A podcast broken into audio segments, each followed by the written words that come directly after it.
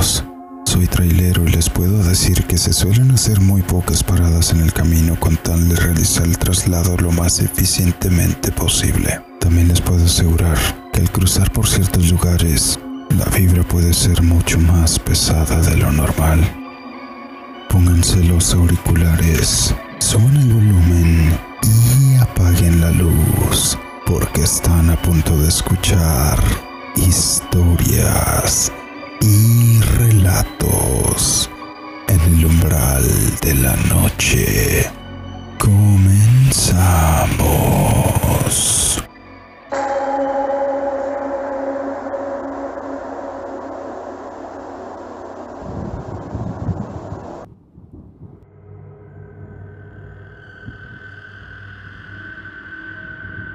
Como les comenté anteriormente, me dedico al transporte de productos de manera terrestre a través de la República Mexicana.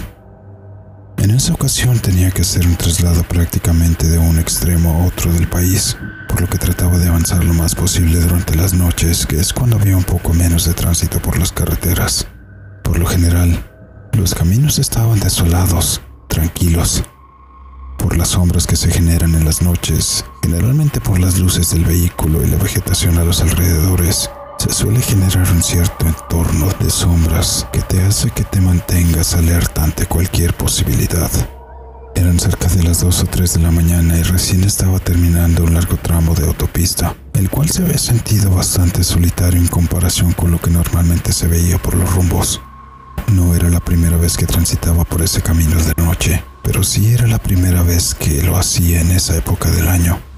Si mal no recuerdo, estábamos por ahí de finales de octubre o principios de noviembre. La noche estaba helada y sobre el cielo resplandecía una luna llena enorme que en ese momento se veía de un color rojizo, casi sangriento. Muy similar a lo que te encuentras en los eclipses lunares, contrario a lo que pasaba cuando ésta brillaba en su color normalmente blanco, la iluminación del camino era casi nula. Entré a un poblado que estaba al final del camino en ese tramo. Se notaba una gran cantidad de luces encendidas. Igualmente se observaba bastante movimiento de personas, algo muy extraño para la hora del día. Yo circulaba por la avenida principal. Lo que se me vino a la mente era que seguramente había algún tipo de fiesta patronal, ya que son muy comunes por todo México. Generalmente te encuentras con miniferias celebrando alguna imagen religiosa ese día, sin embargo, noté que la vestimenta que llevaban era algo muy fuera de lo que hubiera visto en ninguna de estas fiestas patronales. Parecían estar usando túnicas negras con capuchas. En las manos llevaban unas ramas grandes y gruesas de madera que parecían estar cubiertas de un bulto de tela, curiosamente en uno de los extremos.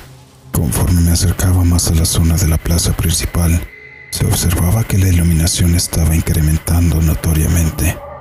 Lo que vi cuando me acerqué lo suficiente para saber qué es lo que estaba pasando en realidad me dejó paralizado. Aún hoy en día me cuesta trabajo procesar aquello.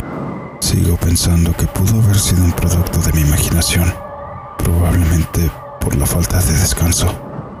Sobre la plancha de concreto que era la plaza principal había por lo menos unas 300 o 400 personas, todas vestidas igual que las que había visto caminar por la avenida principal con sus túnicas negras y sus capuchas puntiagudas sobre la cabeza. Igualmente, todos llevaban unos largos trozos de madera, los cuales pude darme cuenta que el extremo cubierto de tela era para encenderlos.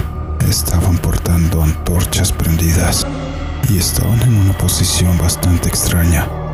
Se hallaban formando un semicírculo alrededor de una figura que yacía al pie del centro de la multitud que estratégicamente se posicionaban en un dibujo en forma de estrella.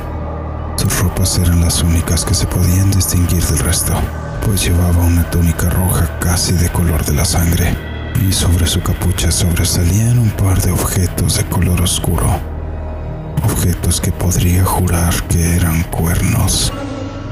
Para mi mala suerte era el único vehículo que estaba circulando por el lugar y el ruido del motor era bastante fuerte como para pasar desapercibido, por lo que prácticamente todas las personas que estaban en la plaza y las que estaban sobre la avenida me veían con recelo mientras pasaba frente a su extraño ritual.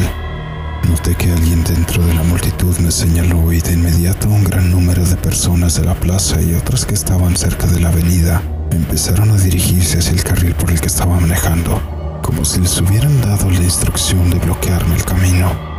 Afortunadamente, entre mi mala suerte de haber sido el único vehículo ahí, eso igualmente me dio la libertad de poder acelerar el camión dentro de lo posible causando que las personas que se dirigían a bloquearme el camino lo pensaran dos veces.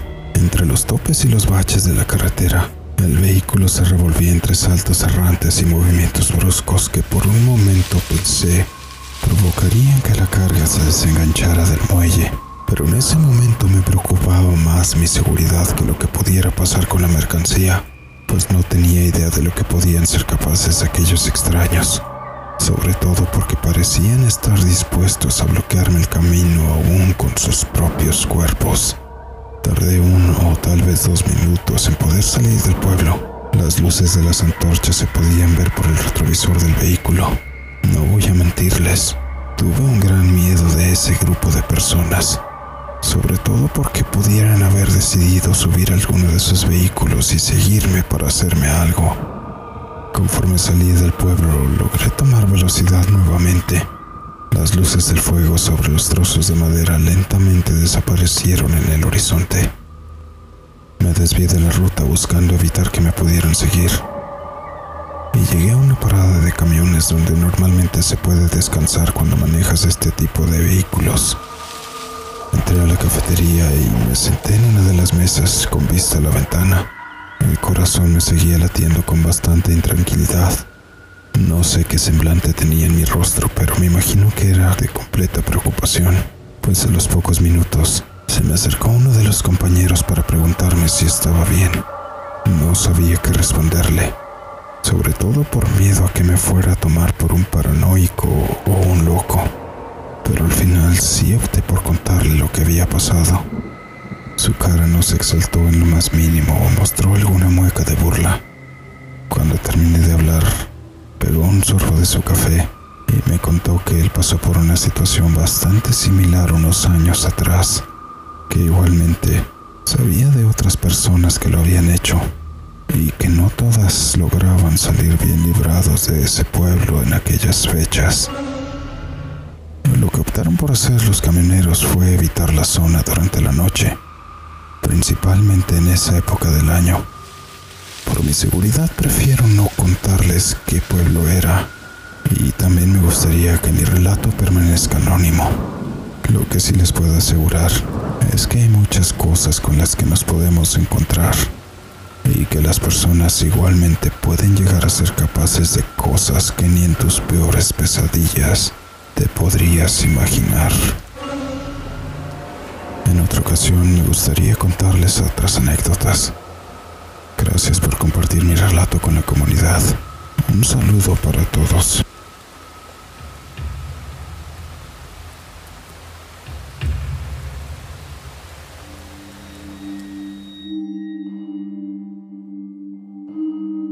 Y así llegamos al final de esta historia. Sin duda una experiencia bastante extraña, pero que no es la primera vez que nos hacen mención de un tipo de secta realizando sus rituales a las afueras de las ciudades concurridas. Déjame en los comentarios qué te pareció la historia o si has vivido una situación similar. Igualmente te invito a que nos hagas llegar tus sugerencias y relatos al correo electrónico dracotrx13 gmail.com para poder seguir trayendo más contenido. En la descripción puedes encontrar nuestras redes sociales para que nos apoyes y sigas en ellas, especialmente en YouTube, suscribiéndote, dándole un like y compartiendo. De esta manera nos ayudas a seguir creciendo con nuestro contenido. Le mando un saludo a toda la comunidad y les agradezco su comprensión de que el relato de la semana pasada tuviera que tardar un poco más de lo normal. Sin su apoyo no podríamos seguir creciendo. Yo soy Draco TRX. Muchas gracias. Nos